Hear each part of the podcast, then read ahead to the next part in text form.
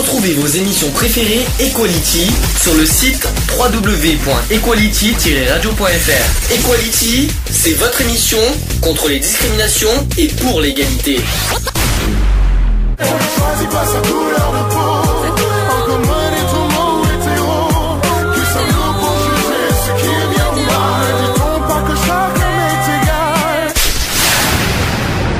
L'union fait la force.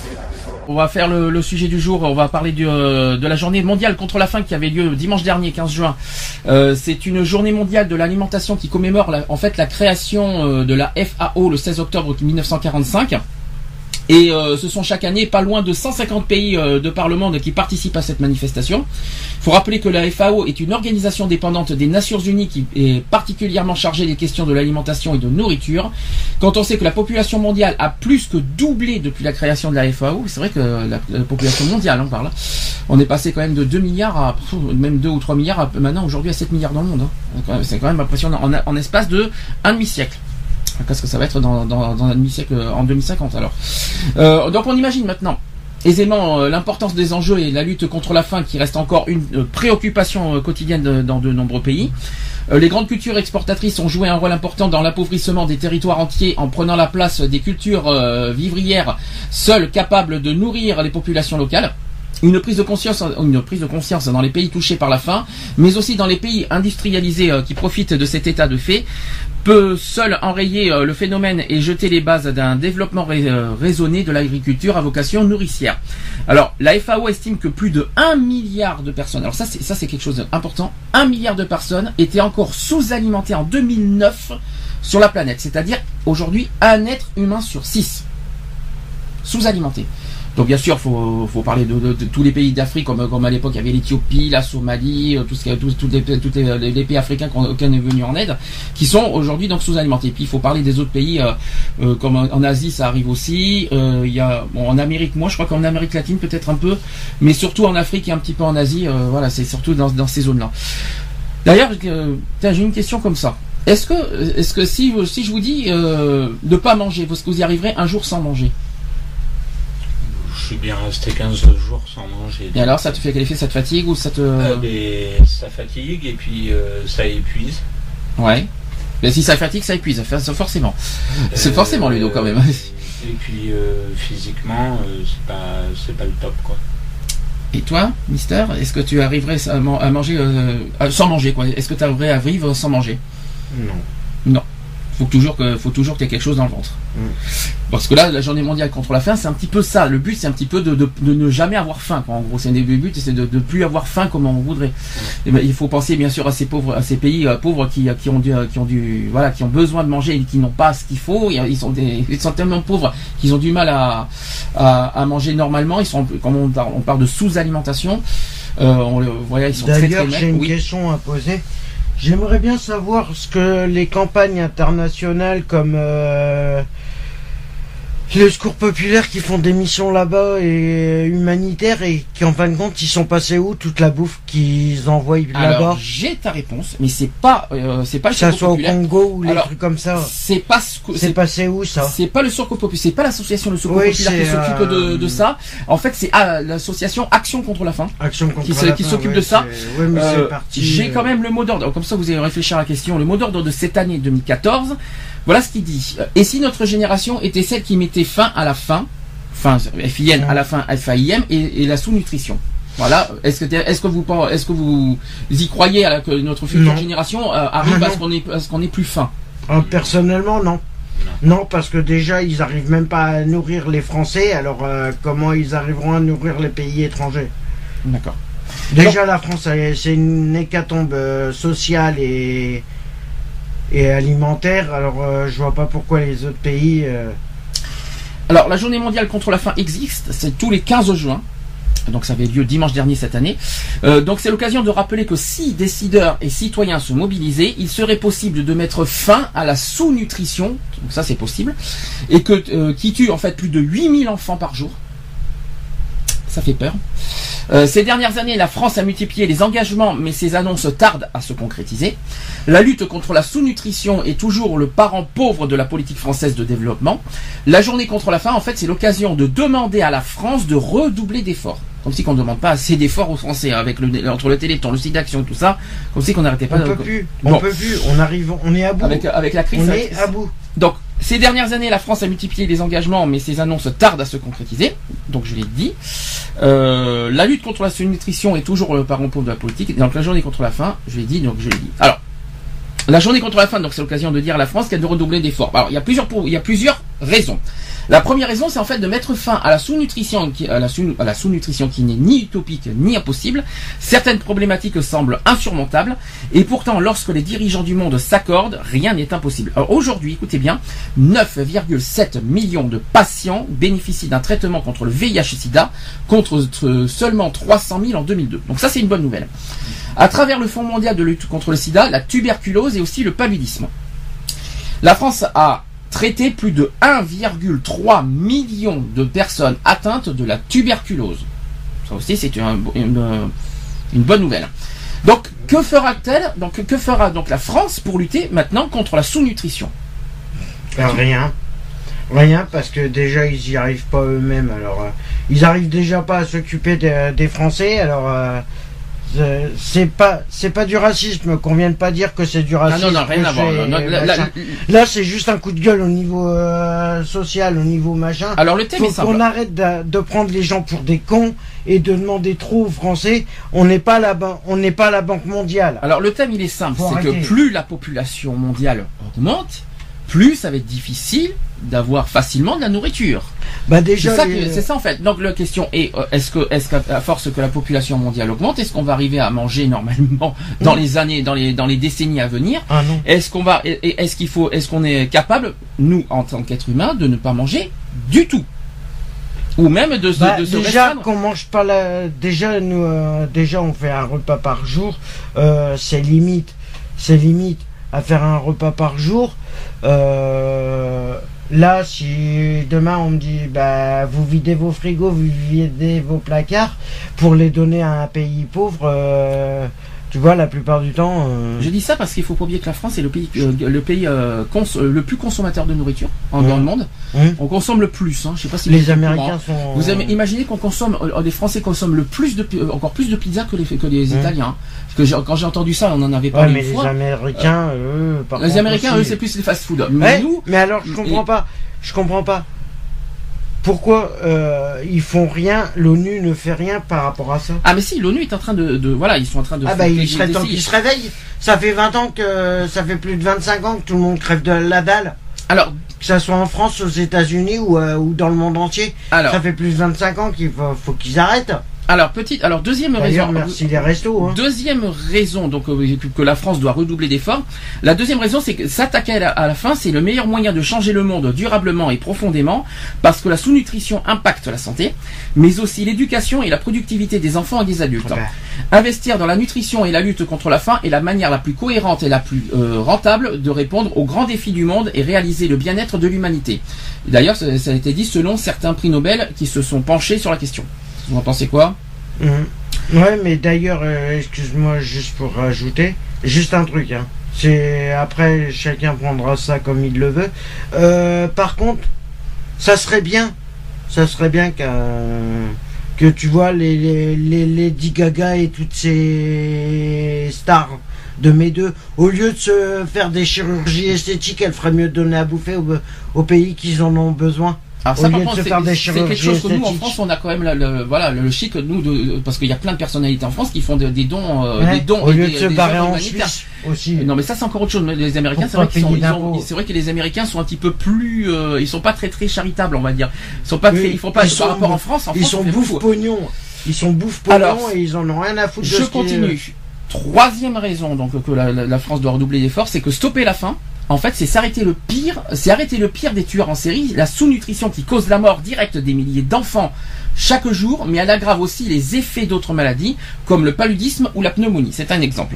Pourtant, seul un enfant sur dix atteint de la forme la plus grave de, sous-nutrition a aujourd'hui ça veut dire un enfant sur dix qui est atteint en fait de, sous-nutrition a aujourd'hui accès au traitement. Un enfant sur dix a accès au traitement, c'est grave. Hein.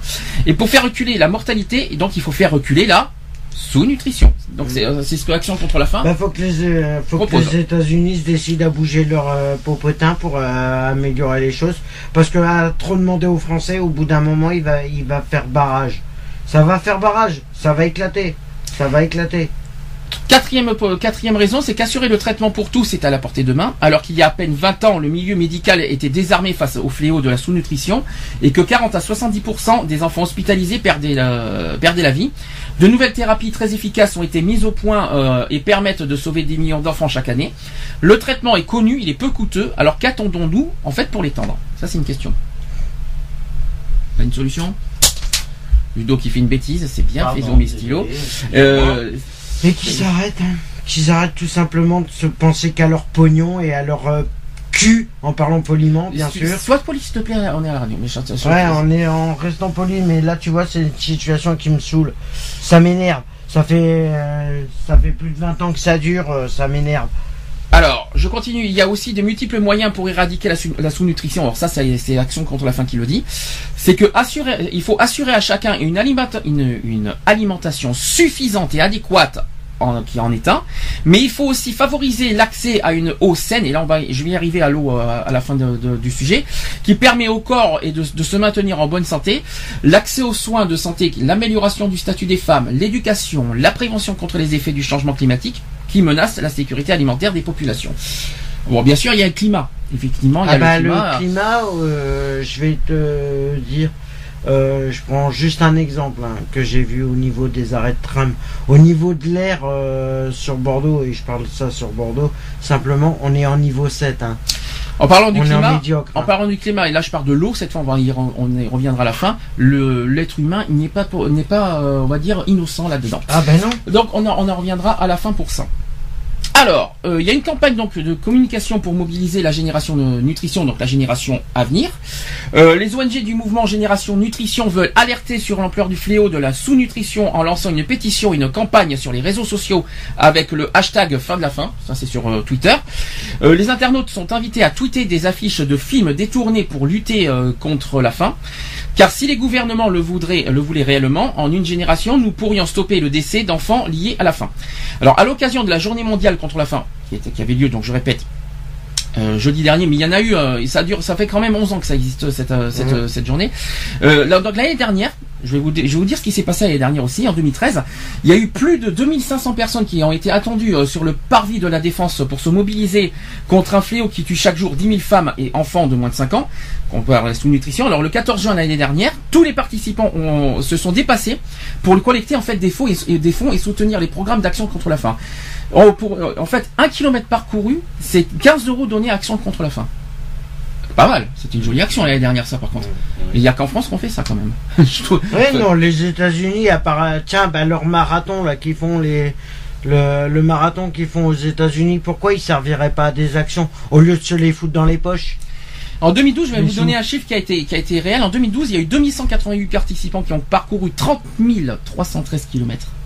C'est énorme ils n'ont pas fait 30 000 un jour. C'est il y a plusieurs personnes qui ont parcouru. Mmh. Euh, par exemple, quelqu'un qui a fait 2 km. Voilà, c'est une, chaîne. Ils ont collecté, alors pour Action contre la faim, il y a deux ans, 457 945 euros pour euh, cette, ce genre d'action. Mmh. Moi, je dis bravo. Moi, je dis bravo. On, on, peut pas. Alors, grâce aux dons, d'ailleurs, je vais vous dire, il y a eu des programmes en Côte d'Ivoire, il y en a eu au Népal, il y a eu au Yémen et qui ont été financés. Et euh, depuis la première édition, il y a Action contre la faim qui a collecté ainsi plus de 1,4 million d'euros grâce à cet événement depuis le début. Donc aujourd'hui un peu plus parce qu'il y a eu 2013 et puis il y a eu euh, cette année aussi. Donc en 2013 une partie des dons collectés sur le challenge euh, sera, euh, a été affectée au programme en Haïti aussi. Il y a eu des problèmes de tsunami, tout ça, de tout ce qui était pas de tsunami. Je crois que je crois que c'était un tremblement de terre en Haïti et au Libéria. Donc, Haïti, c'est le tremblement de terre. Je confonds avec le tsunami d'un autre d'un autre endroit. Alors, je vais vous donner des témoignages. Vous allez me dire ce que vous en pensez. Je préfère mieux que ce soit eux qui des personnes concernées qui disent euh, ce qu'ils en pensent. Alors, Action contre la faim qui travaille dans la région de Gambela, je ne sais pas si vous savez où c'est. Gambela, c'est en Éthiopie. Mmh. Euh, afin de venir en aide aux réfugiés euh, sud-soudanais, plus de 39 000 personnes ont rejoint le camp de réfugiés de Liechtor, c'est là où Action contre la faim met des programmes en nutrition, aussi de santé mentale et d'assainissement. Il n'y a pas, il a pas que la nutrition. Et c'est là qu'aussi qu'ils ont rencontré donc plusieurs personnes qui ont, qui ont témoigné. Alors je vais vous donner plusieurs témoignages, vous allez dire ce que vous en pensez.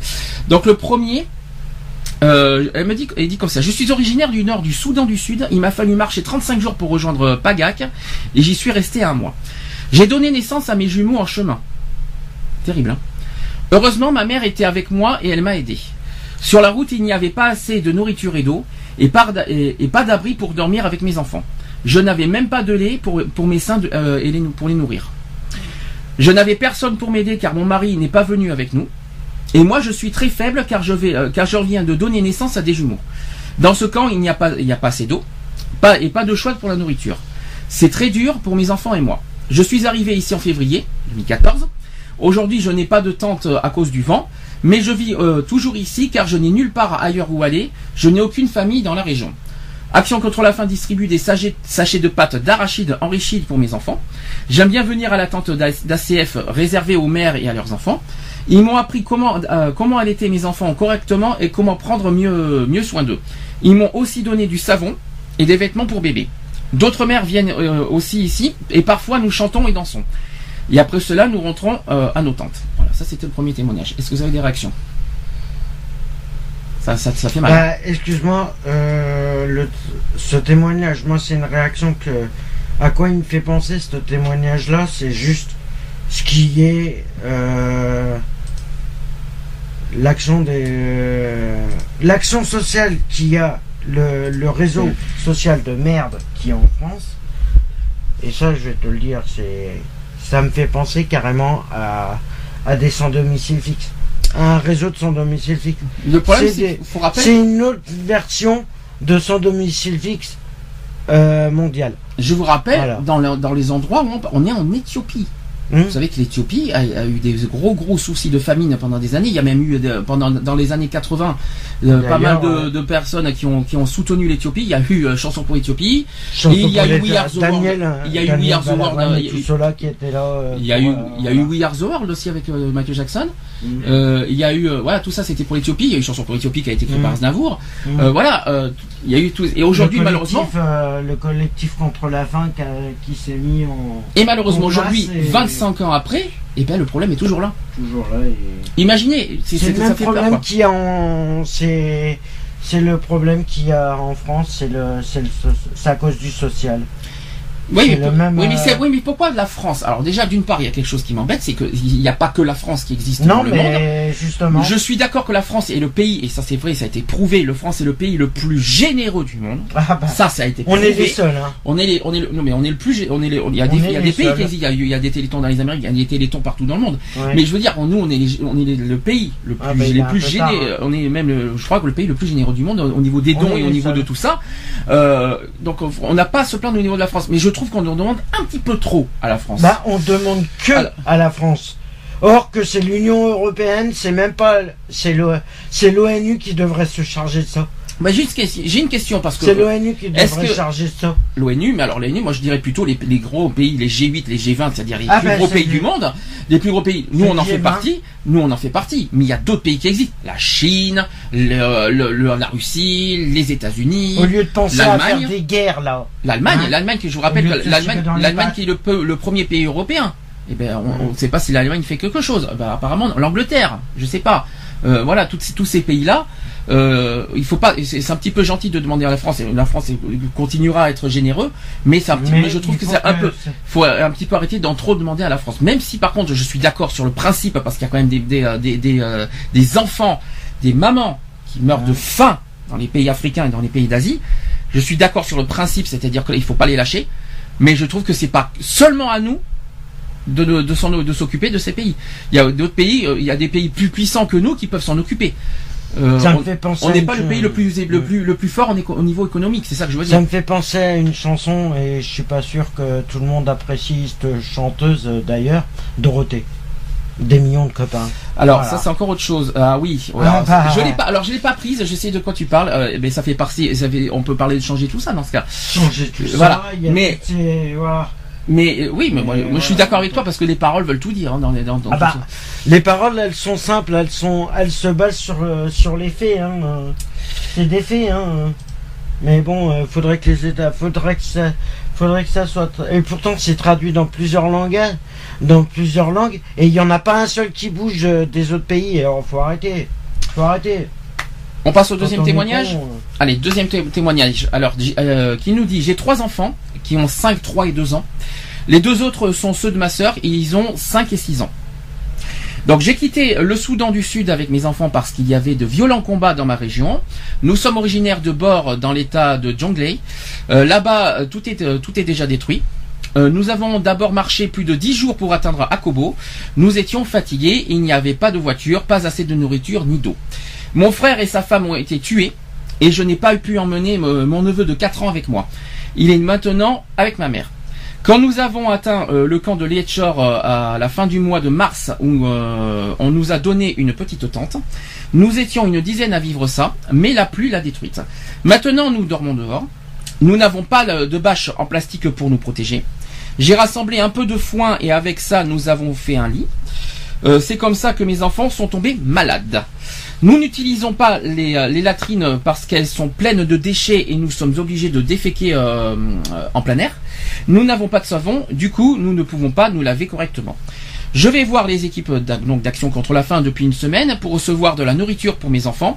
Euh, ils vérifient euh, donc l'équipe d'ACF euh, qui vérifie le, poids des enfants et je pense que leur santé s'améliore. Malgré tous nos problèmes ici, je ne veux pas retourner au Soudan du Sud parce que la situation est épouvantable là-bas. Donc il y a, par rapport à ça, il y a Action contre la faim qui a construit 600 euh, latrines et 150 poubelles sur le site de Lietcher où les réfugiés sont déplacés en prévision euh, de la saison des pluies. Voilà, c'était une petite chose qu'il fallait que je souligne aussi. Voilà, ça c'était le, deuxième témoignage. Est-ce que vous avez quelque chose à rajouter? C'est bien ce que j'ai. Mais j'ai une question. parce qu'on se plaint beaucoup en France, mais quand je pense qu'il y a quand même des pays dans le monde qui vivent pire que nous. il Faut être honnête, il faut être honnête. Je sais, je sais. Je, ben, la preuve elle est là, hein. La preuve elle est donnée, hein. Non, mais on se plaint. Je trouve qu'il y en a beaucoup qui se plaignent en France. ouais, les Français se plaignent, mais ils se plaignent beaucoup, mais je trouve que... la France est même quelque part un peu égoïste. Pourquoi? Parce qu'aujourd'hui, maintenant, la France, c'est plutôt l'Union européenne qui se plaint et je crois pas. Je crois pas que c'est au niveau. Je crois pas que c'est du racisme. Je pense pas que c'est à ce niveau-là. Mais je pense qu'on est devenu égoïste parce que la crise euh, touche la France et que maintenant la France euh, se dit, bah, écoute, pensons à nous, et euh, les autres peuvent crever, quoi. En quelque sorte. Mais de toute façon, ça fait plus de 20 ans que, que les riches ils pensent qu'à leur gueule. Mhm. Euh, et ça changera pas. Eh bien, tiens, parlons de ça, parce que j'ai eu, une réaction quand c'était dans la semaine. Vous allez me dire ce que vous en pensez. On est en pleine période du Coupe du Monde. Mhm. D'ailleurs, la France qui a gagné 5-2 hier soir, quel match d'enfer. Mhm.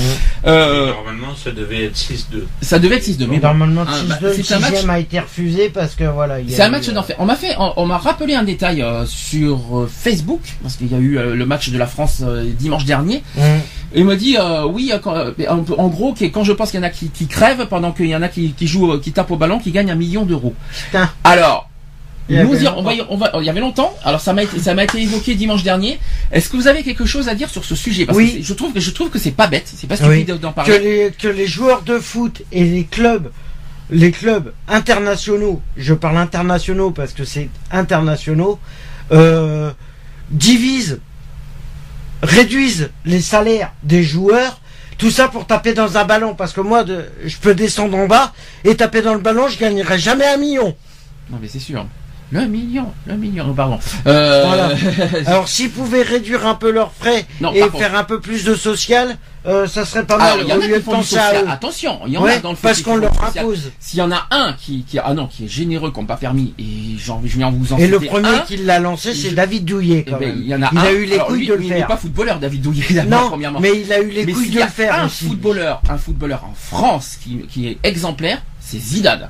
Alors à un point qu'on pas permis, généreux comme pas permis, voilà. Ah bah, Zidane, il a pratiquement tout perdu. Mais il a quand même beaucoup donné de ce qu'il a. Ah oui, il a, pratiquement, il a pratiquement tout perdu parce qu'il a tout pratiquement tout. Euh, et malheureusement, malheureusement, il, a, tout balancé. Euh. Malheureusement, tout le monde n'a pas pris l'exemple. En fait, les seuls qui ont pris l'exemple, je pense que c'est les joueurs de la Coupe du Monde 98. Ouais. Si je ne me trompe pas, si je ne me trompe pas. Et depuis, plus rien. Rien. Plus rien. C'est je pense à ma gueule et c'est. C'est les, pays aujourd'hui là, euh, aujourd'hui les joueurs français qu'on a aujourd'hui. Bah, c'est 42. Je n'en ai pas pour l'instant. Je sais pas si vous avez entendu parler un joueur aujourd'hui qui fait de, l'action humanitaire. Non. Pas un seul. Je sais que c'est plus à l'époque, euh, fin 90, euh, années 2000, que, voilà, que, les footballeurs se sont mobilisés. Aujourd'hui, je suis pas très je suis pas sûr que ça. Euh, maintenant, qu'est-ce que il y, a, il y a un petit coup de gueule à passer. Je suppose que le fait qu'il de taper dans, ballon, dans un ballon de gagner un million, et à côté il y en a qui crèvent de faim, euh, que ce soit en France et partout et dans le monde. Et après ils gueulent parce qu'ils payent des impôts. Ah, les joueurs de foot gueulent parce qu'ils payent des impôts. Parce... Ouais, mais ils arrêteraient de se toucher à un million par match. Oui. Ou par mois. Un million par mois, non mais t'imagines?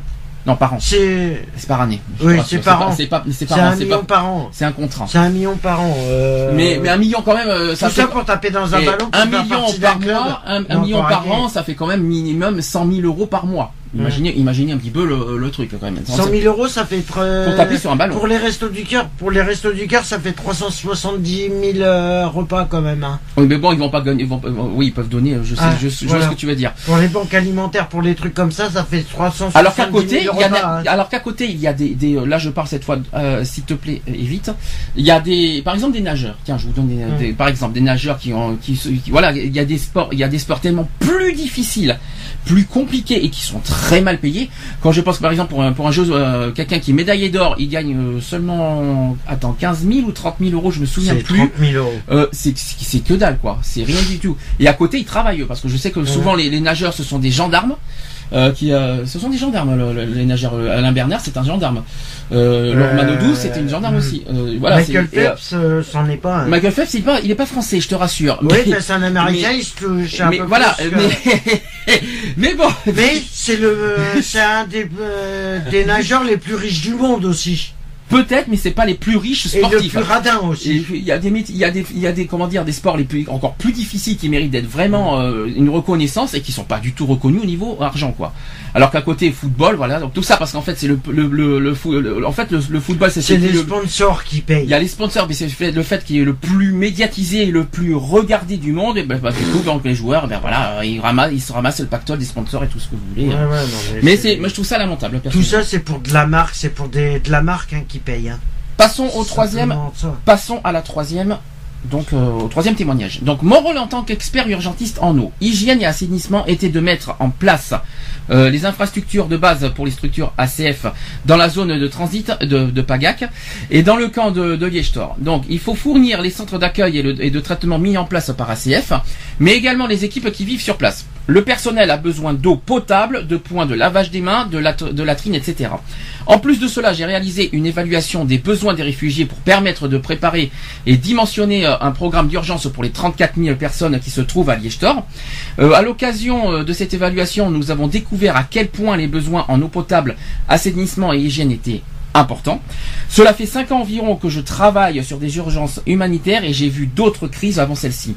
Avant mon départ pour l'Éthiopie, j'étais à Bangui, en RCA et encore avant. J'étais aussi aux Philippines suite au passage du typhon Haiyan. Mm. Euh, plutôt. Euh, malgré mon expérience, j'ai été particulièrement frappé euh, par la dureté de cette crise.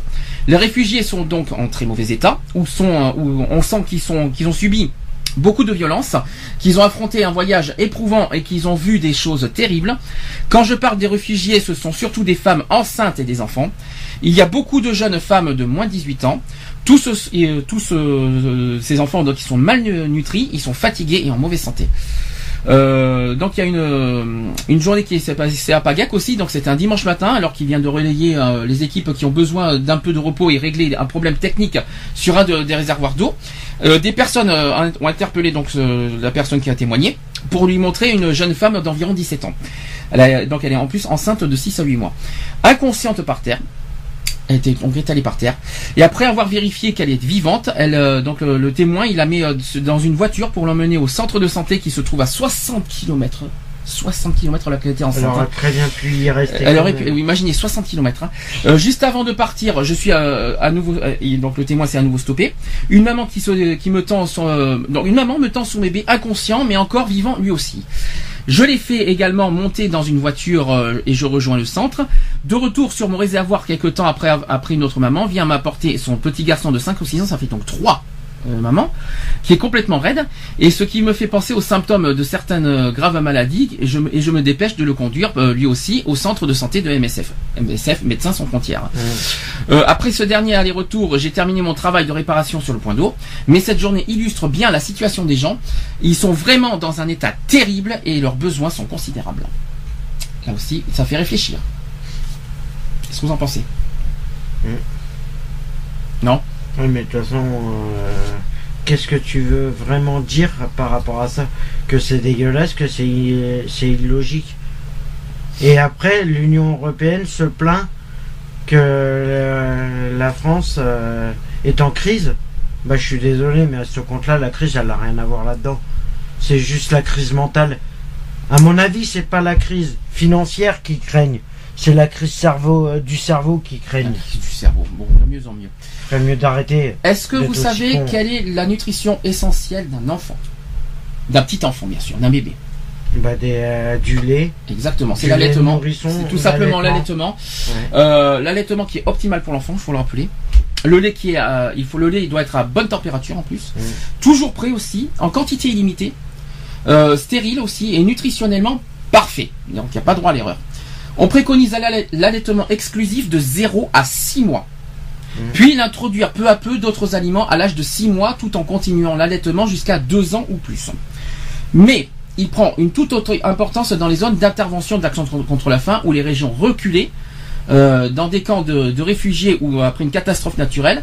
Et dans ces cas-là, ça n'est plus, euh, ça n'est souvent plus un choix, mais une question vitale pour l'enfant. Vous voyez ce que je veux dire? Euh, Une étude récente a même démontré que l'allaitement réduit le taux de mortalité des enfants de 20%.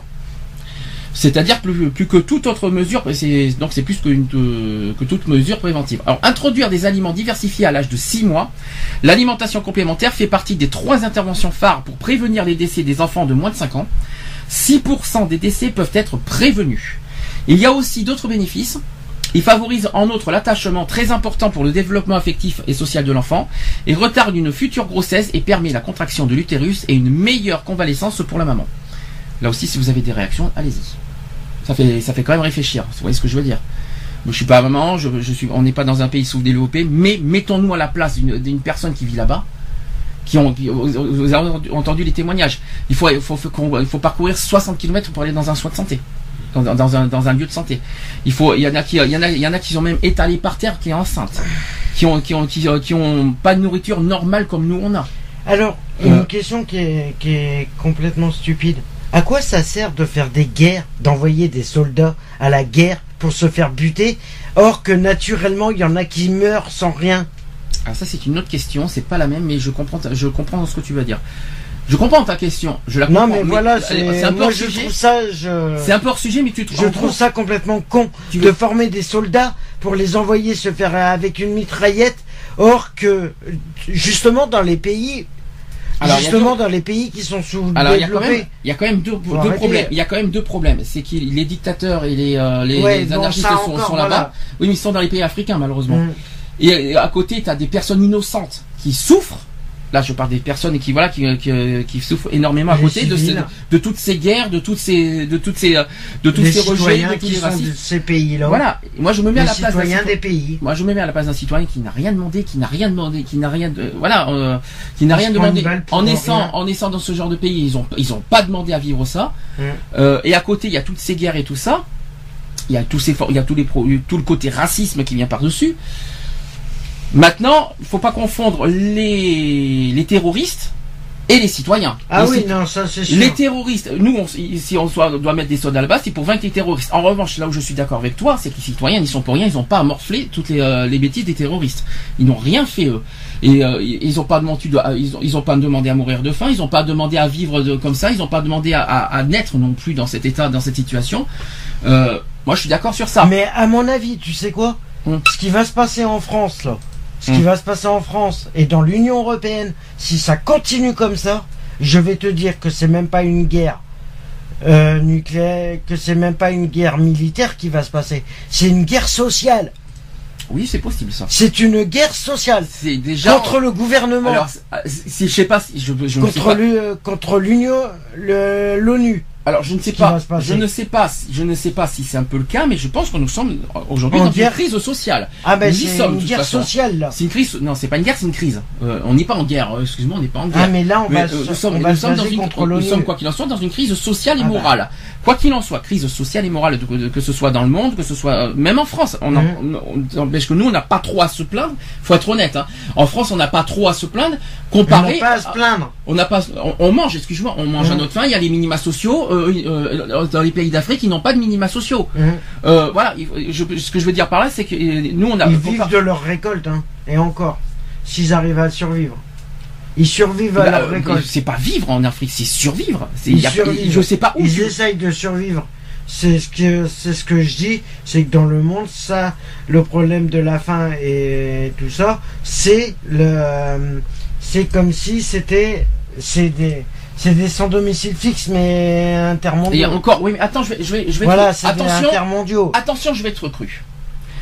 Euh, est-ce que tu, euh, vous, allez me comparer un SDF en France et un, et un, et un citoyen africain qui meurt de faim, qui est sous-alimenté Allez-y, qui, qui, qui, le mieux, qui est le mieux des deux?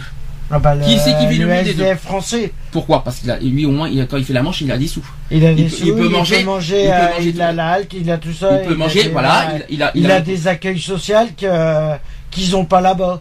Il a ce qu'il faut pour pour pour pour, pour, se doucher, pour, voilà exactement. Et en non, mais voilà, c'est ce que je dis. Ce qui se passe là-bas, c'est le c'est c'est une autre version des sans domicile fixe qu'on a dans le dans l'Union européenne. Tout simplement, ce qui se passe là-bas, c'est horrible. Ah mais c'est intolérable, c'est c'est inimaginable, mais, euh, c'est impossible. Et je vais te dire que moi personnellement, si je peux, et je, je vais me renseigner pour, je vais me renseigner pour, si je peux partir pour essayer de les aider là-bas, euh, en, en, faire de l'action humanitaire, moi je le fais tout de suite. Rien à foutre. Oui, mais bon, il faut être fort psychologiquement pour le faire aussi. Faut pas. Sur ce côté, sur ce côté-là, t'inquiète Ça demande une force psychologique incroyable. Et, d'ailleurs, et d'ailleurs, c'est très bien que tu en parles. D'ailleurs, faudrait, il faudrait faire un, un énorme, un énorme hommage à tous les bénévoles qui se mobilisent dans le monde qui se mobilisent dans le monde. Alors là, je parle de toutes les associations incluses, Médecins sans frontières, la Croix-Rouge, toutes les personnes, voilà, qui se mobilisent, les restos du cœur, voilà, qui se, les restos du cœur, c'est plus en France. Emmaüs, euh, Emmaüs peut-être, je sais pas. Ah mais les restos du cœur, ils Emmaüs c'est en France. Je crois que c'est Médecins sans frontières. Il y a Médecins sans frontières, il y a la Croix-Rouge et il y a, il y a autre chose encore, je crois. Il y a ben, Action contre la faim, bien sûr. Action contre la et il y en a, il y en a un cadre, il y en a d'autres. Voilà, toutes ces, tous les, tous les bénévoles qui, qui se mobilisent partout dans le monde pour, pour euh, voilà, qui, qui, qui, qui, se sacrifient, en gros, qui sacrifient leur ah, vie. Ils se sacrifient. Ils sacrifient leur ils vie. se sacrifient pour, les autres. Pour les autres. moi, je dis bravo. Moi, je dis, moi, je dis un énorme hommage et, et, euh, je dis. Et d'ailleurs, ils ont aucune reconnaissance quand ils, euh, quand ils arrivent. et en un mot, quoi qu'il en soit, en un seul mot, respect. Respect à ces personnes. On leur doit que, mmh. on leur doit que ça, c'est leur mot respect. C'est pas facile, hein, ça doit pas être facile pour eux, mais je peux dire, voilà, c'est peut-être leur, leur moyen à eux de, de, de, de voilà, de, d'avoir une, comment vous dire ça C'est leur euh, façon d'être, c'est leur façon de d'avoir une. Ah, il y, a un mot pour une ça. conscience. On va dire ça comme ça. En parlant, en essayant de. C'est pas c'est pas, conscience, c'est. Euh, ouais, je vois ce que tu veux dire. Il y a un mot pour ça. Je sais pas comment vous dire. Voilà, son état d'âme. Voilà, c'est sa manière de vivre, c'est sa manière d'être, c'est sa manière de. C'est qu'il s'occupe des autres avant de s'occuper de soi. C'est tout. Bon, est-ce que euh, d'ailleurs, est-ce que alors c'est un tort qu'on dit souvent. Est-ce que est-ce que c'est un tort de, s'occuper des autres et pas de soi? Hmm, Ça dépend. Ça dépend dans quelles circonstances. Bah, vie privée, euh, vie euh, personnelle, vie normale, vie sociale. voilà, je sais pas comment vous dire, mais est-ce que est-ce que vous trouvez vous moi personnellement, je dis que respect parce que c'est personnel, on ne leur doit que le respect. Mais en revanche, est-ce que, est-ce que, en revanche, est-ce que on, on, me dit souvent, euh, c'est quelque chose que j'ai entendu très souvent depuis l'année dernière, qu'il faudrait plus penser à soi-même que euh, avant d'aider les autres. Est-ce que qu'est-ce que vous pensez de cette phrase? Non, ça serait plutôt l'inverse. Ça dépend du. Là, c'est du cas par cas. Encore une fois. C'est du cas par cas, mais ça serait. Quelqu'un qui est plus quelqu'un qui est plus faible et qui est plus misérable que toi, est-ce que tu le laisses tomber et que, tu penses qu'à toi? Ah non, pas du tout. Est-ce que tu le, est-ce que tu le, est-ce que tu l'ignorerais? Est-ce que tu, est-ce que tu le Ah non. Au contraire, au contraire, je lui demanderais qui. Si moi je pouvais faire, tu sais quoi, rien qu'une chose, Rien qu'une chose. C'est donner ce que je touche. Oui. Au faire des dons. Là-bas, je te jure que moi, toutes les semaines, j'en ferai. Ou je leur, ou je les ferai, ou, ou qui viennent, qui viennent prendre ma place et que moi je prenne leur place pour qu'il y en ait. Que ça serait sympa que les politiques et les joueurs de foot se mettent un petit peu à leur place aussi. Et toi, Ludo, tu Qui prennent leur place avant de, de se croire les maîtres du monde. Moi, je dis que si je pourrais aller là-bas pour les aider, oui, je le ferais. Si tu avais les moyens Si, si tu avais les, capaci- les capacités. euh, toi, qu'est-ce que, qu'est-ce que tu ferais, toi euh, Là, je viens d'expliquer tous les témoignages, tout, tout ça. Qu'est-ce que, qu'est-ce que tu éprouves à l'intérieur de toi? Est-ce qu'il n'y a pas quelque chose qui te. Moi, j'éprouve de la colère, de la tristesse pour eux, déjà. Mhm. Surtout, alors colère. surtout pas de la pitié. Non, Alors là, s'il vous plaît. tristesse. Oui, mais J'ai dit de non, la mais non, je, non, je vous j'ai dis pas ça. dit de la- Non, je te, non, je te dis pas ça, Ludo. Je vais te dire pourquoi je dis ça. Parce qu'il y en a Parce souvent qui donnent, qui font ouais. des dons par pitié. Et Par ça, je vous en supplie, non, ne faites jamais ça. Et, On ils ne- se- et en plus, quand on fait, ils font un don, ils se plaignent, alors que c'est déductible de 66% des impôts. Et ils sont, ils arrivent, et les Français arrivent encore à se plaindre. C'est déductible des impôts. Tous les dons qu'ils font, c'est déductible des impôts. Ils arrivent à gueuler. Ce que je comprends pas, c'est des gens, alors des gens qui, qui aident et qui, euh, qui font des dons. J'en- le font par pitié. Et j'en vois- ça, ça me- Là, je, là, change, je change un petit peu le contexte euh, Afrique. Euh, J'en vois déjà en France, dans, dans, dans des bénévoles, dans des, dans des Mmh. associations qu'on ne dira pas où, dans des endroits qu'on connaît, et, Ah bah et oui. on voit des, déjà dans les têtes des gens, dans les têtes des gens, ils donnent des gens, mais on dirait pourquoi ils font ça s'ils font une tête de monstre, quoi? Non, non, à quoi ça sert encore- d'être bénévole? Tu sais quoi, je l'ai encore vu jeudi, moi. Jeudi après-midi, là. Est-ce que vous, est-ce que vous croyez, un est-ce que, bénévole qui, est-ce que- au est-ce que ça où vous- il me servait, il regardait la personne qui était juste derrière moi. Tu vois Mm. Moi, j'étais en train de me faire servir. Mm. Tu sais quoi La personne qui est arrivée, elle avait deux gamins avec elle. Mm. Il lui a dit Oui, on peut vous donner qu'un truc de, de lait pour euh, votre bébé parce qu'on a que ça. oui, mais c'est, il y a il y a une Et manière de la de façon qu'il lui a dit, Voilà, c'est ça. je me suis retourné, j'ai fait Non, mais attendez, si euh, vous croyez que ça lui fait plaisir de venir euh, demander, Hmm. Je suis d'accord avec alors déjà, vous lui devez le respect. Parce que déjà, c'est une honte pour elle de venir. C'est vrai, Elle n'a pas demandé à venir euh, quémander. c'est vrai. En l'autre, il m'a regardé. T'as le directeur de, du, ré- de- du truc qui est, qui est venu me voir. Il me fait Eh ben putain, au moins qu'à les couilles de dire ce qu'il Bah, pense. oui, bien sûr. Mais quand on est bénévole, quand on est bénévole, est-ce que vous, est-ce que vous croyez franchement Là, je parle dans tous les domaines. Je parle pas uniquement de, de ceux qui se déplacent en Afrique.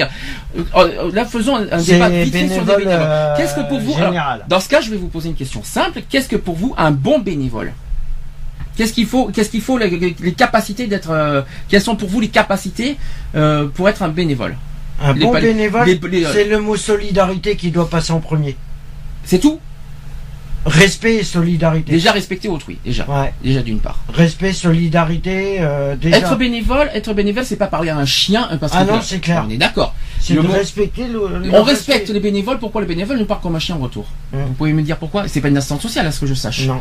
Euh, les, ils sont pas assistance sociale. S'ils sont, s'ils font, dans ce cas, qu'ils fassent pas du social non plus. Si- Si, il qu'à pas être Ça, je bénévole si c'est pour être agressif. c'est pas la euh, peine de faire du social si, pour, si c'est pour être agressif et Mm. d'être irrespectueux avec les gens. C'est clair. Et Est-ce que les gens, et que c'est très bien ce que tu as dit il y a deux minutes, est-ce que les gens ont demandé de vivre ça? Ah non Est-ce Ah qu'ils l'ont souhaité? Bon, il y Ah en a peut-être des Il y en fois. a qui l'ont cherché il y en a certains qui ne veulent pas s'en sortir. On en avait Ah. fait un débat qu'on avait fait euh, il y a longtemps sur la misère. On le sait. Mais il y a aujourd'hui des gens qui essaient de, qui essaient de s'en sortir, qui n'y arrivent pas à s'en sortir parce qu'il y a tellement de problèmes et tellement de, tellement de difficultés d'avoir un accès à logement et un accès. Parce le- que l'administration Ben, française et européenne, Mm. c'est de la merde. Là, si on y revient sur les bénévoles, sur les bénévoles qui, qui vont en- vers l'Afrique, qu'est-ce qu'il vous faut- qu'est-ce qu'il faudrait les, les qualités requises euh, pour un bénévole euh, Quelles sont les qualités pour vous requises euh, pour être un bon bénévole? Donc le respect, la solidarité. On est là- il y a autre chose? Psychologiquement déjà, il faut être mentalement Si fort je- aussi. Psychologiquement, Ah. c'est vrai que. Il faut, il faut être, faut avoir un mental très Avoir fort. le sourire, Ça c'est très bien. Mais encore. Attention, le langage. Le langage aussi. Avoir un, avoir, des- avoir un bon langage, un bon, une manière de parler correcte. correct, voilà. Respectueuse. Ah, voilà. Ne pas juger non plus. Ne, ne porter Ne aucun pas jugement. juger, ne pas juger autrui euh, sur les apparences et sur le- la, la- la- la- la situation des gens. Très important ça aussi. Vous êtes d'accord sur ça? Oui. En tout cas, euh, Ah, mais voilà, c'est. C'est bien qu'on en ait parlé parce que c'était pas prévu, c'était improvisé, ce qu'on ce qu'on vient de dire. C'était pas du tout prévu au programme, mais au moins on en a parlé, c'est bien de faire Ouais, l'improvisation voilà, comme au moins comme ça, voilà, au moins c'est clair, net et c'est précis. ça. Au Alors, moins, il faut pas y aller par quatre chemins.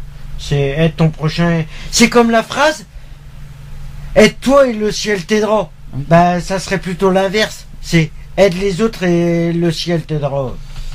Je sais pas, je sais pas, je, sais pas. Ton prochain et ton prochain. Aide ton prochain. Oui, voilà. mieux. Mais c'est pas ton de prochain et ton prochain t'aidera, ouais. Ah non, c'est le ciel t'aidera. Moi, je dirais plutôt ça, mais bon. Alors, on va sortir un petit peu du contexte euh, problème de, de famine, euh, tout ça, mais on n'en est pas loin parce qu'on va parler de l'eau. Alors l'eau, pas le- le- de l'eau potable, tout ça. Alors il faut rappeler que la journée mondiale de l'eau existe. Mhm. Ça a lieu tous les 22 mars. Je sais pas si vous étiez au courant. Euh, cette année en 2014, ça a été consacré à la relation entre l'eau et l'énergie. Je sais pas si vous en avez entendu parler cette année. Ben, l'eau, ben, Ouais. oui, il y a l'énergie, l'énergie hydraulique. Et oui. Le pauvre. Alors, il s'agit donc pour les États membres de l'ONU, on y revient, et les acteurs de ces secteurs de trouver collectivement des solutions. Donc, objectif de, de tout ça, c'est de réduire les inégalités pour le milliard de personnes les plus pauvres vivant dans des zones sans accès à une source fiable d'eau potable, sans conditions d'hygiène satisfaisantes, sans nourriture en, quantité- en quantité euh, suffisante ou accès à des sources d'énergie. Jusque-là, vous suivez. Mhm. Alors, le gouvernement, en France, a lancé le 5 mars dernier euh, l'expérimentation pour un tarif social de l'eau. Et oui, peut-être que pas beaucoup n'étaient au courant. On, on savait pour l'électricité, on savait pour le gaz, mais maintenant il y a une expérimentation qui arrive pour l'eau. Euh, les collectivités pourront mettre en place les tarifications sociales progressives selon la situation des ménages pour tenir compte de leurs revenus ou du nombre de personnes composant le foyer. Donc cette expérimentation doit euh, permettre de rendre effectif le droit à l'eau dans des conditions économiquement acceptables par tous. Elle pourrait permettre de réduire de 20% environ le coût de l'eau essentielle pour les foyers. L'eau essentielle, alors l'eau essentielle c'est pour les 75 premiers mètres cubes. Tant mieux, j'en suis pas, j'en suis pas à 75 mètres cubes moi à l'année. Alors message clé pour de, la journée donc l'eau et énergie. Alors l'eau exige de l'énergie, l'eau exi- exige de l'eau. Est-ce que vous savez non, je vais répéter. L'eau exige de l'énergie, l'énergie exige de l'eau. Est-ce que vous savez pourquoi on dit ça? Non? Alors je vais expliquer, c'est parce que de l'eau est nécessaire pour produire presque toutes les formes d'énergie, l'électricité y compris. Mhm. Je sais pas si vous étiez au courant. Et de l'énergie est nécessaire à, toutes les, à tous les stades de l'extraction euh, de l'extraction de l'eau, de son traitement et de, la- et de sa distribution. Alors par contre, il y a une chose que je suis... D'ailleurs, c'est justement pour citer euh, l'électricité. Euh, ils disent que les que l'électricité solaire était pas nuisible pour la peau, pour la santé. là, c'est pas du tout la même. Non, non, euh, c'est EDF qui a dit que euh, les panneaux solaires n'étaient pas nuisibles pour la peau. Alors, il me semble que Or, entendu c'est parler faux. que là, il me semble qu'ils sont en train d'enlever un- petit à petit les panneaux solaires parce qu'il m'a semblé en- Tous en- les en- panneaux solaires sont, euh, sont, euh, sont en train de ils sont en train de s'apercevoir que c'est nuisible pour la peau. Alors je continue pour l'eau. Écoutez bien parce que c'est très important. Ce que je vais vous dire, c'est très important. Ça peut, et ça va être même très inquiétant ce que je vais vous dire. Donc deuxième deuxième message clé, c'est que les réserves sont limitées, les, les réserves d'eau, et la demande augmente. Pourquoi? Parce que la demande en eau douce et en énergie continuera d'augmenter de manière significative ces prochaines décennies. Cette augmentation représente un grand défi et une pression sur les ressources dans presque la totalité des régions du globe, mais surtout dans les économies émergentes ou en voie de développement. Donc ça c'est le deuxième point. Le troisième point, c'est économiser de l'énergie, c'est économiser de l'eau. Économiser de l'eau, c'est en fait économiser de l'énergie. C'est les deux, c'est les deux euh, Mmh. possibilités. Les choix faits sur les ressources, la distribution, le prix, l'utilisation de l'eau et de l'énergie ont un impact réciproque. Autre problème, c'est que le milliard de personnes les plus pauvres a un besoin urgent d'accéder à la fois à l'eau et aux services d'assainissement et à l'électricité. Dans le monde, écoutez bien, c'est que 1,3 milliard de personnes, j'ai bien dit milliards, milliards, une personne sur six dans le monde, hein, une personne sur six donc n'ont pas accès à l'électricité. Est-ce que vous vous rendez compte? Une personne sur six dans le monde. Je continue. 768 millions de personnes n'ont pas accès à une source fiable d'eau. C'est encore plus, c'est encore plus terrible à entendre. Il y a aussi 2,5 milliards de personnes, c'est-à-dire presque un tiers de la population dans le monde. Un tiers de la population dans le monde n'ont pas accès à des installations sanitaires. Et là aussi, ça fait réfléchir. 2,5 milliards de personnes qui n'ont pas accès à ça. L'eau et l'énergie ont des impacts décisifs sur la diminution de la pauvreté. D'accord? Vous comprenez mieux pourquoi j'essaie d'expliquer ce sujet parce que ça fait réfléchir. hein. L'accès à l'eau et à l'énergie ne pourra être amélioré efficacement qu'avec avec des politiques cohérentes, coordonnées et concertées. Donc il faut une meilleure compréhension de la part des deux secteurs de l'eau et de l'énergie. Il faut des liens et aussi des relations avec l'autre secteur qui permettra de faire reculer les inégalités. Il y a aussi des politiques, il faut des politiques innovantes et pragmatiques qui peuvent aboutir nationalement à une fourniture d'eau et d'énergie dans le respect de l'ensemble des enjeux environnementaux plus efficaces et à coût maîtrisé. Qu'est-ce que vous pensez de ce que je viens de vous dire? Est-ce qu'il n'y a pas quelque chose qui vous choque dans ce que je viens de vous dire, surtout au niveau des chiffres bah si, au niveau des sanitaires. Euh, est-ce que vous étiez au courant de ces chiffres? Est-ce que ça, est-ce que c'est aujourd'hui en 2014, on nous sommes quand même en 2014, hein, il n'y a pas quelque chose qui vous choque quand même en 2014 que un tiers dans le monde n'ont pas accès à, des, installations sanitaires. C'est euh, hallucinant quand même. Hein. Il y a un petit problème quelque part. Et quand je pense que 768 millions dans le monde n'ont pas d'eau, alors que l'eau est plus essentielle que la nourriture, faut rappeler qu'on peut, euh, on peut euh, vivre, on peut pas, on peut passer une journée sans manger, mais à condition de boire de l'eau. Il faut de l'eau, c'est très essentiel pour on est, notre corps. notre corps, il fait d'eau. Donc l'eau, notre corps, quand on transpire, on, enlève de l'eau. Donc du coup, notre corps a besoin d'eau. Mm. Et donc, imaginez 768 millions qui n'ont pas de, de, source d'eau potable. Ça fait peur, ça fait quand même réfléchir. Voilà. Donc, je rappelle que ce sont des... Ils au niveau des au niveau des mers et tout ça, ils auraient qu'à arrêter de faire des barrages et tout le monde aurait de l'eau. Hein. Maintenant, je vais aller encore plus loin dans le sujet. C'est quand il y a, ce sont des données, hein. ce sont des données de l'ONU. Alors, ce sont ah. des, écoutez bien, plus de la moitié, écoutez bien, c'est un chiffre qui va être qui, dans les années à venir. Plus de la moitié des pays du globe risquent de se confronter d'ici 2025, c'est-à-dire dans 10 ans, à un grave déficit d'eau douce. J'ai trouvé ce que ça veut dire ONU. Objet non universel. Bon, c'est pas grave. C'est pas grave. C'est la fatigue. On va, on, lui en veut pas. Donc d'ici 2025, il, y aura un, il y aura un grave déficit d'eau douce pour la, la moitié, plus de la moitié des pays du globe. Ça, c'est le premier point. Dès le milieu du siècle, c'est-à-dire 2050, les trois quarts de la population de notre, de notre planète souffriront de la soif. 2050. Ouais. Là aussi, ça fait réfléchir. Ouais, mais attends. Pourquoi Parce que l'eau diminue. Ça va arriver avant. Il le voit. Ça va arriver avant. Il le voit parce que l'eau est en train de, euh, voilà, l'eau est en train de vraiment de, de, de, le réchauffement climatique. Hein. Il y a ça aussi. Le problème, le réchauffement climatique euh, du globe. Euh, Alors. Le soleil qui commence à s'enfoncer dans la terre sur la Terre euh, qui se rapproche euh, de la Terre. Euh. Et c'est pas fini parce que là, je, donne un chiffre aujourd'hui, donc un sixième, un sixième de la population, un sur six, soit plus d'un milliard de personnes, souffrent à un degré ou à un autre d'un manque d'eau douce potable. C'est aujourd'hui ça. Donc d'ici 10 ans, on passe à la moitié de la population, et d'ici 2050, à la, aux trois quarts. Et si on continue comme ça, dans 100 ans. Et dans 60 ans, dans, 60 ans, c'est tout le monde Si ça continue comme ça, dans 100 ans, c'est l'espèce humaine qui est menacée. Ah ben, de toute façon, le problème, ça fait déjà plus de 25 ans qu'elle est menacée, alors... Euh. Je parle pas de la Terre, c'est l'espèce humaine, hein, je parle. Mhm. Euh, donc l'humanité va avoir affaire à un dilemme. On va dire il faut prier Dieu. Ouais, Dieu peut nous aider. Aujourd'hui, donc l'humanité va avoir affaire à un, dilemme qui sera un tournant, c'est-à-dire la gestion de l'eau ou bien la guerre de l'eau. ça c'est ça c'est maintenant. Ah c'est aujourd'hui là où on en est. Donc à quoi sont donc liées ces prévisions aussi peu réconfortantes? En fait, c'est à plusieurs éléments. Je vais pouvoir vous, vous donner les causes. En premier lieu, c'est en fait que notre planète voit croître rapidement le nombre de ses habitants. Donc évidemment, on est quand même presque à 7 milliards d'habitants. Hein. Forcément, plus il y a d'habitants, plus on consomme. Plus, euh, ah bah. on demande, à la, plus on demande aux, ressources de la terre. Ouais, mais on va pas demander aux gens de plus faire d'enfants. Hein. Non, mais je me demande. Je de faire des couples et de faire. Euh, Alors, lesquels créent sans cesse de nouveaux biens de civilisation qui requièrent en fait à leur tour d'énormes dépenses d'eau. Par ailleurs, les changements climatiques aussi globaux actuels qui conduisent à une progression des déserts. Ça aussi, c'est le problème.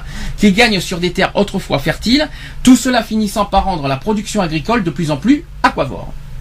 C'est-à-dire. Euh, il n'y a plus d'eau, quoi. Inexistant. Alors, selon les dernières estimations, chaque habitant de notre planète a besoin en moyenne de combien de mètres cubes d'eau par an pour, pour boire? Écoutez bien. Hein. Combien d'après vous on a besoin d'eau par an pour boire? C'est 1000 mètres cubes. Ça veut dire que chaque personne, chaque individu a besoin de 1000 mètres cubes par an pour boire. Boire. Je ne parle pas de se doucher et tout ça. Hein. Je parle de, de, de boire. 1000 mètres cubes. Qu'est-ce que vous en pensez? Bah, déjà, on, consomme 3 euh, litres d'eau par jour, à peu près. Ouais, entre 3 litres et 5 litres. Entre 3 et 5 litres pour boire, par jour. Pour rester propre aussi et produire de quoi se nourrir. Hein. Bon, je, rajoute tout ça. Donc c'est 1000 mètres cubes tout ça par an. Donc le niveau donc je rajoute les taux parce que pour boire, rester propre et produire de quoi se nourrir, ça fait 1000 mètres cubes au total par an. Mmh. Le niveau d'approvisionnement dépend de la région car la répartition des ressources hydriques de notre planète est très hétérogène. Donc chaque région n'a pas les mêmes euh, productions d'eau. D'accord? Il est particulièrement difficile de fournir les quantités d'eau nécessaires dans les régions arides des pays faiblement développés ou en développement, ayant une population d'une densité élevée. Alors là, on parle par exemple de la Chine, par exemple, et même des pays africains, et en constante augmentation. Donc les pays ayant un développement dynamique et une population très importante, à l'image de l'Inde et de la Chine, souffrent eux aussi aujourd'hui d'un manque substantiel, d'eau douce. Leurs puissants fleuves, le Gange et le, le Yangtze, euh, sont au plus bas durant une grande partie de l'année 2013. Et le développement impétueux des villes, euh, telles que New Delhi ou Pékin, conduit à ce que le niveau des nappes euh, phréatiques situe sous elles baisse. Quoi. Donc, il se situe sous elles. Alors, les États-Unis eux-mêmes n'ont pas été épargnés aussi par la crise de l'eau? Eh bien oui, les fortes sécheresses durant la période ont conduit à un déficit d'eau dans de nombreuses villes de la partie euh, septentrionale de l'État de Géorgie et dans d'importants territoires du sud-ouest des États-Unis. Hein. Selon les scientifiques de l'Institut alors, selon les scientifiques de l'Institut international de gestion des ressources en eau, si la société maintient euh, sa dynamique actuelle de croissance économique et d'augmentation de la population, la demande en eau aura plus que triplé d'ici le milieu du siècle. Et par rapport à ce qu'elle est aujourd'hui, et l'on commencera déjà à manquer d'eau douce d'ici une vingtaine d'années. C'est ce que je vous ai dit. Alors dans ce contexte, les chercheurs et les spécialistes voient une solution qui repose. Vous allez me dire ce que vous en pensez si la solution est justifiée pour vous. Alors ce sera un facteur économique, hein, cette solution. Alors il est ainsi possible d'assurer le ravitaillement en produits alimentaires des régions arides, désertiques et semi-désertiques si l'on y importe tout ce qui est nécessaire. Dans ce cas, l'acheminement des marchandises qui est économiquement justifié aidera de nombreux pays à éviter de dépenser leurs propres ressources en eau pour l'agriculture. En ce qui concerne les pays développés d'Europe, comme chez nous, et aussi d'Amérique, pour lesquels, du fait de leur euh, importante réserve hydrique, il pourrait sembler prématuré de s'inquiéter d'un manque d'eau. Alors apparemment, ça serait pas pour aujourd'hui pour la France, je tiens à vous le dire. Pour mais la France et pour les États-Unis, c'est pas eux qui La France, c'est parce qu'ils les inquiètent le plus. 2025, c'est plus les pays sous-développés 2025, c'est les pays sous-développés qui seront inquiétés. 2050, euh, ça sera plus chez nous, quoi, on va dire. Mmh. Donc les États-Unis et le Canada, par exemple, devraient dépenser au total 36 milliards de dollars dans les 25 prochaines années pour, pour moderniser leur système d'approvisionnement en eau. Puis, pour 2050, alors comment ça va se passer? C'est là qu'on va s'inquiéter vraiment. Dans la moitié des pays du Moyen-Orient et d'Afrique du Nord, la consommation d'eau est supérieure au volume des, des précipitations. Précipitations, c'est la pluie. On estime que la quantité d'eau disponible pour chaque individu dans la région aura diminué de moitié d'ici 2050. La région de Moyen-Orient et d'Afrique du Nord est, celle où la disponibilité en eau est la plus faible du monde.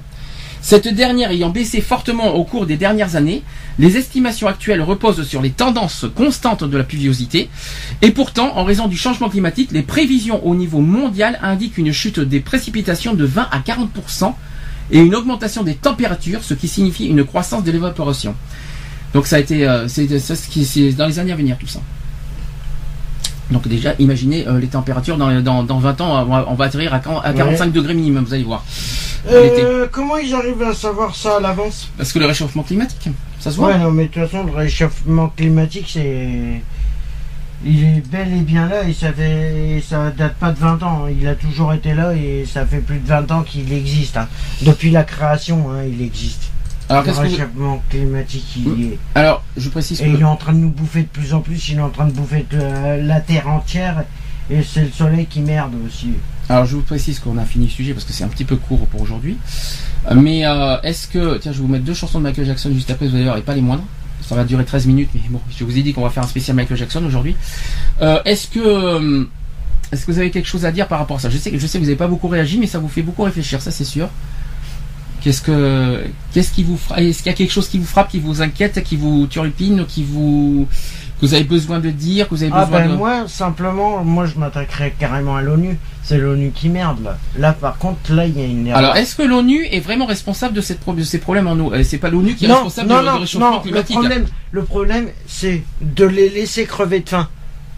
Est-ce que c'est l'ONU est responsable je suis pas si convaincu que ça soit l'ONU, moi. Ah bah je pense pas que c'est l'ONU. Je pense que c'est ah plus. Je pense que c'est plus. Les parlementaires, les parlementaires des pays. Euh, je suis désolé. Est-ce que nous, on a le devoir, est-ce que nous, en tant que pays, on a le devoir de sauver un autre pays? Tu vas me dire que c'est le, rôle de l'ONU, c'est ça que tu vas dire Ah, c'est son, c'est son. Euh, Mais est-ce que tu prends, est-ce que tu, tu, tu, peux pas dire qu'aujourd'hui c'est à cause de l'ONU que, les pays africains sont en manque d'eau ou en manque de Non, c'est leur gouvernement, euh, c'est leur non, l'ONU. Alors non, non, l'ONU c'est pas un gouvernement, hein, c'est une, c'est une organisation. Au hein. niveau des pays.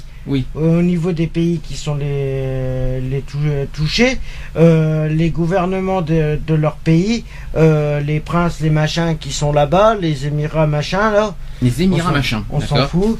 Euh, eux, ils feraient mieux de se foutre à la place des citoyens qu'ils ont. Et après, ils comprendraient comment ça fonctionne la vie. Retrouvez nos vidéos et nos podcasts sur www.equality-podcast.fr.